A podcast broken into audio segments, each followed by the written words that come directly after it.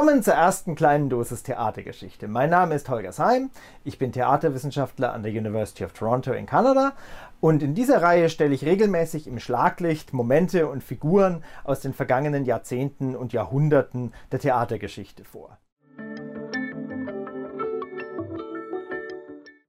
Zum Einstieg geht es heute erstmal nur ein paar Schritte in die Vergangenheit, in die Anfangsjahre der BRD nämlich, und zu einem, der mittlerweile fest im Kanon der Schullehrpläne und Theaterrepertoires verankert ist, zu Bertolt Brecht.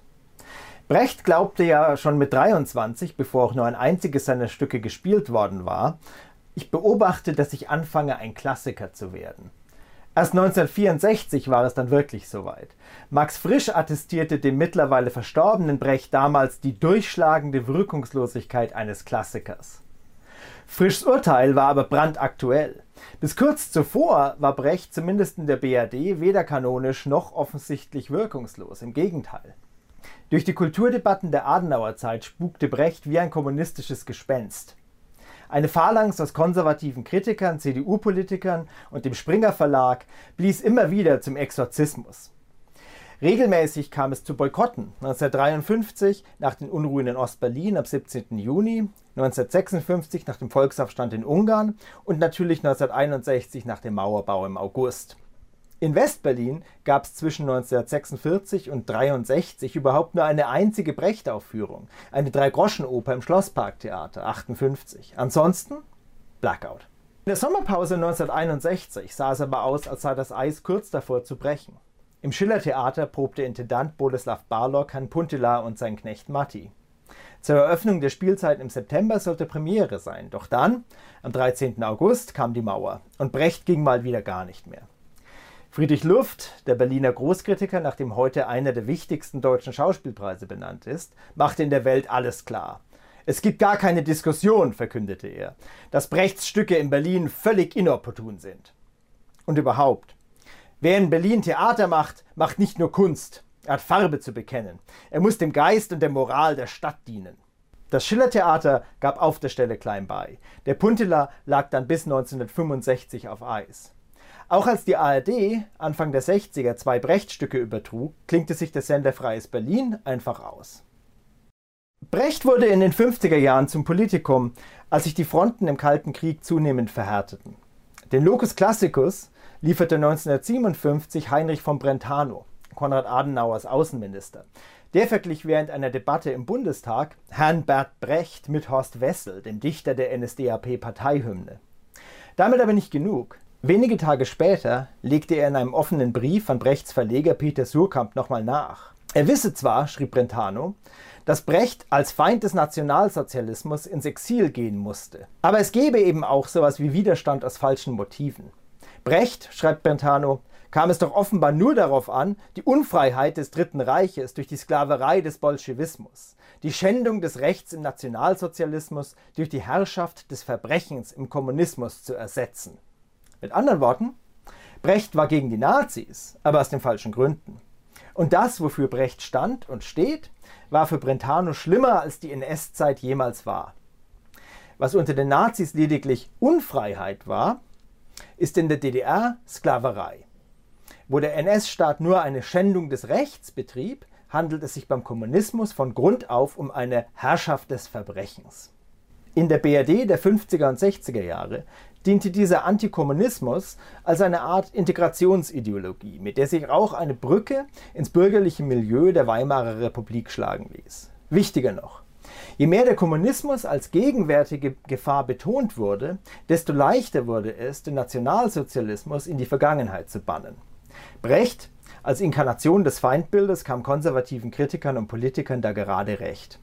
Die Bild-Zeitung brachte das nach dem Mauerbau auf den Punkt. Millionen verfluchen diesen Namen seit dem 17. Juni 1953. Und seit dem 13. August 1961 verursacht er uns Übelkeit. Aber das war nicht nur der Ton der Boulevardpresse. Auch in westdeutschen Feuilletons gehörte die Anti-Brecht-Linie lange Zeit zum guten Ton. Der Kritiker der Zeit, Johannes Jacobi, sah schon 1950 in Brechts Berliner Ensemble ein sowjetisches Stoßtruppunternehmen, ein trojanisches Pferd und ein Mittel zur Beförderung totalitärer Zwecke.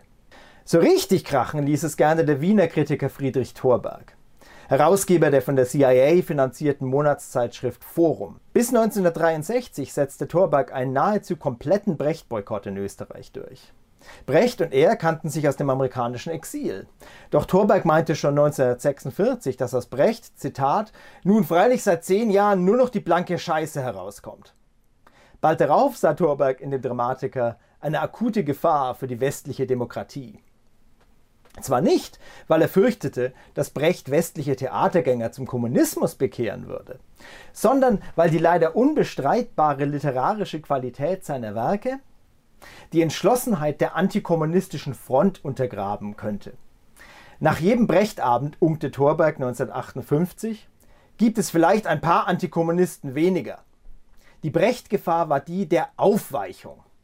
Am Ende würden die naiven Zuschauer noch glauben, dass der ganze Kommunismus nicht so schlimm sein könnte, wenn kommunistische Dichter so schöne Stücke schrieben. Oder im O-Ton der Bildzeitung, mit jeder Brecht-Premiere geht ein wenig von der inneren Abwehrbereitschaft zum Teufel. Auch die Politik machte sich dieses Denken zu eigen. 1960 zum Beispiel lief die CDU in Frankfurt am Main in geradezu panischen Tönen Sturm gegen ein Gastspiel des Berliner Ensembles. Man ließ plakatieren, ein Extrablatt, in dem vor dem bevorstehenden Skandal gewarnt wurde, vor dem falschen, gefährlichen und geschmacklosen Gastspiel des Funktionschor der Pankower. In warnroten Lettern wird die Zersetzung der demokratischen Widerstandskraft prophezeit. Wir stehen in einem unerbittlichen Kampf um die Erhaltung und Gewinnung der Freiheit für alle Deutschen. Wenn der gefährliche Aufweichungsprozess, da ist wieder diese Vokabel, wenn der gefährliche Aufweichungsprozess gefördert wird, stehen sowohl Wohlstand als auch unser Wiederaufbau in Frankfurt auf dem Spiel. Brecht als Wirtschaftswunderbremse. Oder wie wenig später eine noch etwas hysterischere Stimme minnetekelte, amüsiert euch mit Brecht und krepiert daran. Brecht wurde aber trotzdem immer mehr gespielt, ohne offensichtliche gesellschaftliche Konsequenzen. Und je mehr Brecht auf den Spielplänen der Republik auftauchte, ohne dass die BRD in ihren Grundfesten wackelte, desto weniger glaubwürdig erschienen die dunklen Prophezeiungen. Zudem erinnerte das rhetorische Gedonner zunehmend an den Sprachstil der verdrängten Nazi-Vergangenheit, wie Peter Rümkow, Marcel Reich-Ranitzky und andere bemerkten. Bald wirkte die ganze Boykottidee dann auch leicht lächerlich. Schon 1962 belustigte sich ein Fernsehkommentator in der Zeit über den Brecht-Boykott des SFB. Der Berichterstatter ist davor bewahrt worden, seelischen Schaden zu nehmen. Es gab zwar immer mal wieder kleinere Ausbrüche der Brecht-Panik.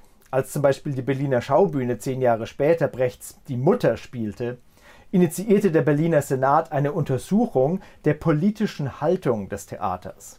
Aber selbst in Österreich waren nach 1963 der Aufweichung Tür und Tor geöffnet, nachdem das Wiener Volkstheater es wagte, die Mutter Courage zu spielen. Kurz darauf kam dann Max Frischs Urteil über den wirkungslosen Klassiker. Und gegen Klassiker kann man im konservativen Feuilleton ja schlecht polemisieren.